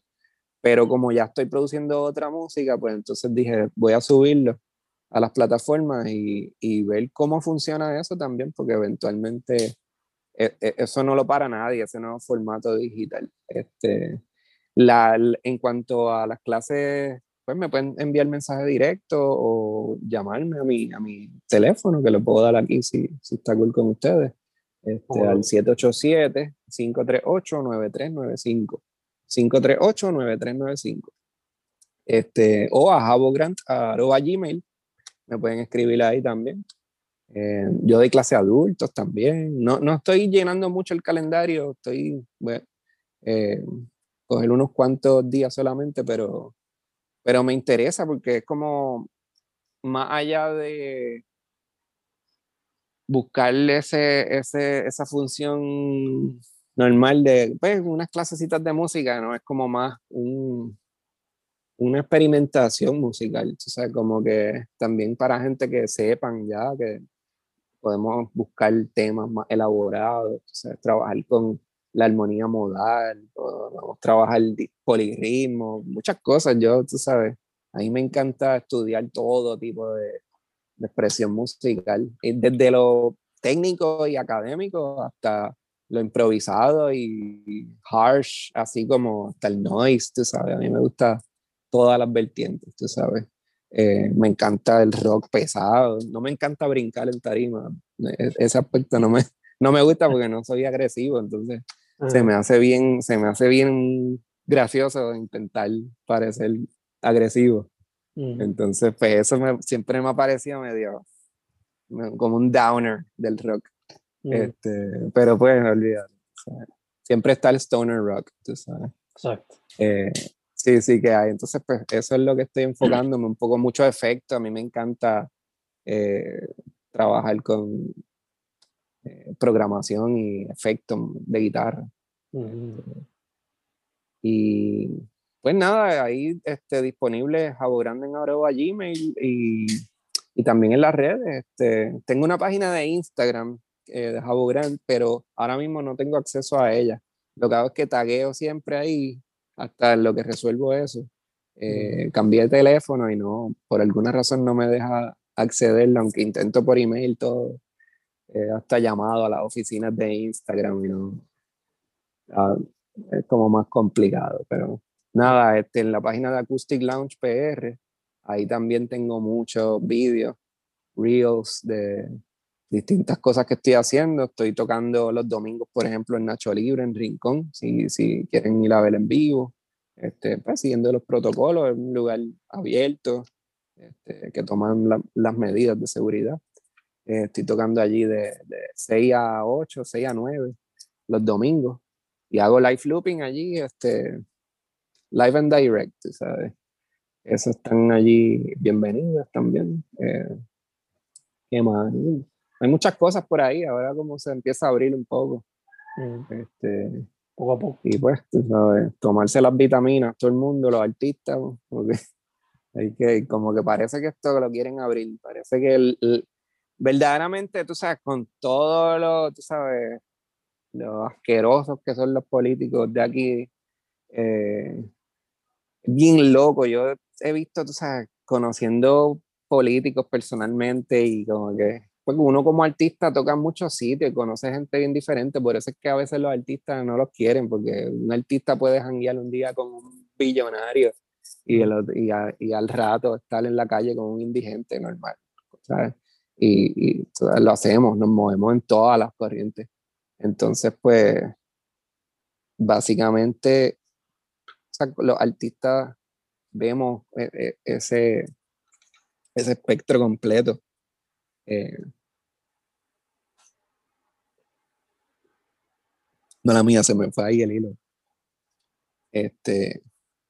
No sé que al atravesar diferentes lugares, pues, ves de todo un poco, me imagino.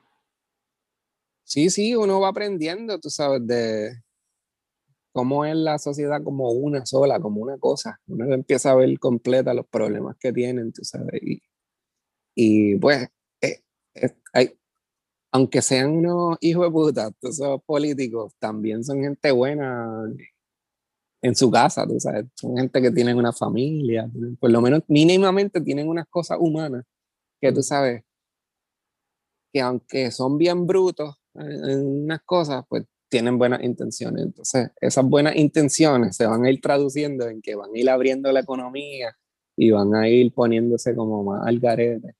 Y entonces, pues, de cierta manera, eso va a ir beneficiando a las personas que se sepan mover rápido, tú sabes, como que creando nuevos negocios, creando, tú sabes. yo, yo pienso que la economía va a cambiar todo este aparato de cómo se mueve el dinero y cómo se mueve, tú sabes, los servicios. Como que yo lo veo así ahora, como que pues, se lo digo a todos los músicos que monten cosas, que monten conceptos y se tiren para la calle. Como pasó, tú sabes, después de María y después de los terremotos y todo, mucha gente se puso a tocar en la calle, tú sabes, como que mucha gente dejó sus trabajos o perdió sus trabajos y volvieron a la música. Eso, eso crea cierta problemática también, pero quiere decir que hay una economía que lo vaquea. Si están tocando, si hay gente tocando en los sitios, quiere decir que se está moviendo, hay algo. Entonces eso es bueno, porque eso quiere decir que entonces hay un espacio para crear, los espacios para el teatro, para la música independiente, la música creativa, artística, los conciertos, los shows, tú sabes. Pero como que pues va a conllevar también como a nivel cultural, a nivel comunitario, que los artistas se muevan a, a, los centros, tú sabes. Me gusta lo que está, he visto en Río Piedras, que están haciendo muchos hangueos allá en, el, en el ensayo. Otro lugar súper nítido del Bastión en Viejo San Juan, eso está increíble, ese espacio. Deben irlo a visitar, cualquier actividad que vean, eso está increíble, porque es bello y es entonces, tú sabes, la propuesta artística y tienen ahora unos talleres. El taller Libertad aquí está, tú sabes, que está abierto, tiene la ocioteca, que es un espacio, este, creo que es los lunes y miércoles, de 2 a 5, que es un espacio que se abre a internet libre, o sea, está el, el password del wifi está ahí, hasta afuera, tú puedes venir, estacionarte en el carro. Eh, la velocidad de upload es súper rápida, o si necesitan subir cosas, vengan para Taller Libertad. Este, hay espacios de talleres que se están abriendo, también está el taller Lumpen, que están haciendo un montón de proyectos aquí apoyando en la zona de Mayagüez, este, de recopilación de agua, de lluvia, para que haya disponible con una cisterna cuando se va el agua. Y es bien loco porque el otro día hicimos un show este, en lo de FECA, el Art Fair, el, este, de, de Bemba PR en Taller Lumpen, eh, el edificio corre con energía solar, entonces se había ido la luz en el barrio. Entonces hicimos el show como si nada, con energía solar, tú sabes. Y, hice un set de dub y, y, de loop, así como un rato tocado. Y había pues su gentecita y fue perfecto porque esa era la idea, que fuera para la comunidad. Y empezó a llegar gente a ver en bicicleta, vecinos, sabes, porque no había luz y de repente hay una música sonando y como que, ¿dónde es esto? Tú sabes, espérate. Y, y fue súper gufiado porque como, mira, ya está pasando el movimiento, tú sabes. Pero es apoyo de artistas a la comunidad, entonces la comunidad retroalimenta. Pero como que ahora mismo eso es lo que hace falta, que todo el mundo salga y, y apoye lo que hay. Como que hay que salir a la calle con las precauciones, tampoco irse ahí. Y, y, esa es la otra importante, separar el jangueo del trabajo artístico. Eso es demasiado importante, demasiado. Separar el jangueo, como que el jangueo es después que se hace el trabajo cultural y artístico. Tú sabes. Por eso es que es bueno hacer show temprano. A mí me encantan los shows tempranos. Sí, porque hacer un show temprano, los matinés son lo mejor del mundo. Y después, tú sabes, todo el mundo a celebrar y a las nueve de la noche está todo el mundo en su casa. Y eso estimula una actividad laboral después saludable, tú sabes. Como que pues está súper bien. Pariciar, pariciar temprano. Eso me gustaba de Aguadilla, que la gente pariciaba temprano, porque tenían que ir a selfiear al otro día. Entonces ya como a las 7 de la noche, mira, como, ¿sabes? Con un par de cervezas encima, pero a las 7 de la noche ya en su casa. Sí, sí. está cool. Que también le abre espacio para gente de todas las edades también. Un poco también, claro, todo. Y, y, la actividad familiar, eso es esencial, tú sabes. Familia, eso, eso es otro tema ahí, como tendríamos que hablar una hora más de eso. Sí. Pues, Jao, antes de cerrar, este, primero que todo, gracias. Por Nacho, gracias a ti, de verdad. Eh, segundo, salud, en lo que salimos de, esta cuestión. Y, y tercero, mano, para adelante, me, me encanta que tiene varios proyectos activos y que no solamente lo hace porque pues te sale, pero también por la comunidad. Para, no, no, chacho, de verdad que. Para que la gente encuentre su Para mí es, sí, este año ha sido eso, aprender eso en comunidad y seguir haciéndolo por las mil razones que hay para hacerlo. Mm, mm. Te consiguen bajo Javo Grant, Javo Grant Basat y el Acoustic Launch PR, ¿verdad? Sí. Perfecto, perfecto. Eso sería la. Y Elixir Beats también, este, eso está en, en Facebook, más que nada. Este, todavía es como, y obviamente en, Spotify, en Apple Music, en Tidal, todas esas plataformas. Yo subí esa música como en 16 plataformas diferentes. Eh, con el propósito que la encuentren por ahí, ver qué pasa. Ya, ya, ya. Pues, mano, again, gracias por decir que sí. Sí, sí. No, a la orden siempre. Y tú sabes que las puertas aquí en Taller Libertad están abiertas cuando quieras hacer alguna actividad, si quieres hacer un live. Eh, esto está abierto y disponible para pues, apoyar el trabajo que tú haces también, que es bien importante. Toda esta documentación es, chacho, es vital, de verdad, vital. de, de, de, parte de toda la comunidad artística, también gracias a ti, mano, porque es un trabajo bien, bien bien hecho, tú sabes, bien documentado, bien importante, bien situado, tú sabes, y bien o sea, necesario, que nada, tú sabes. Así que, hermano, gracias, ¿verdad? Gracias a ti, hermano, gracias a ti. Nombre es Javo Grant Basat. Una vez más, hermano. Muchas gracias. Hacho, gracias a ti. Nos vemos en la próxima. Espero verte pronto por ahí.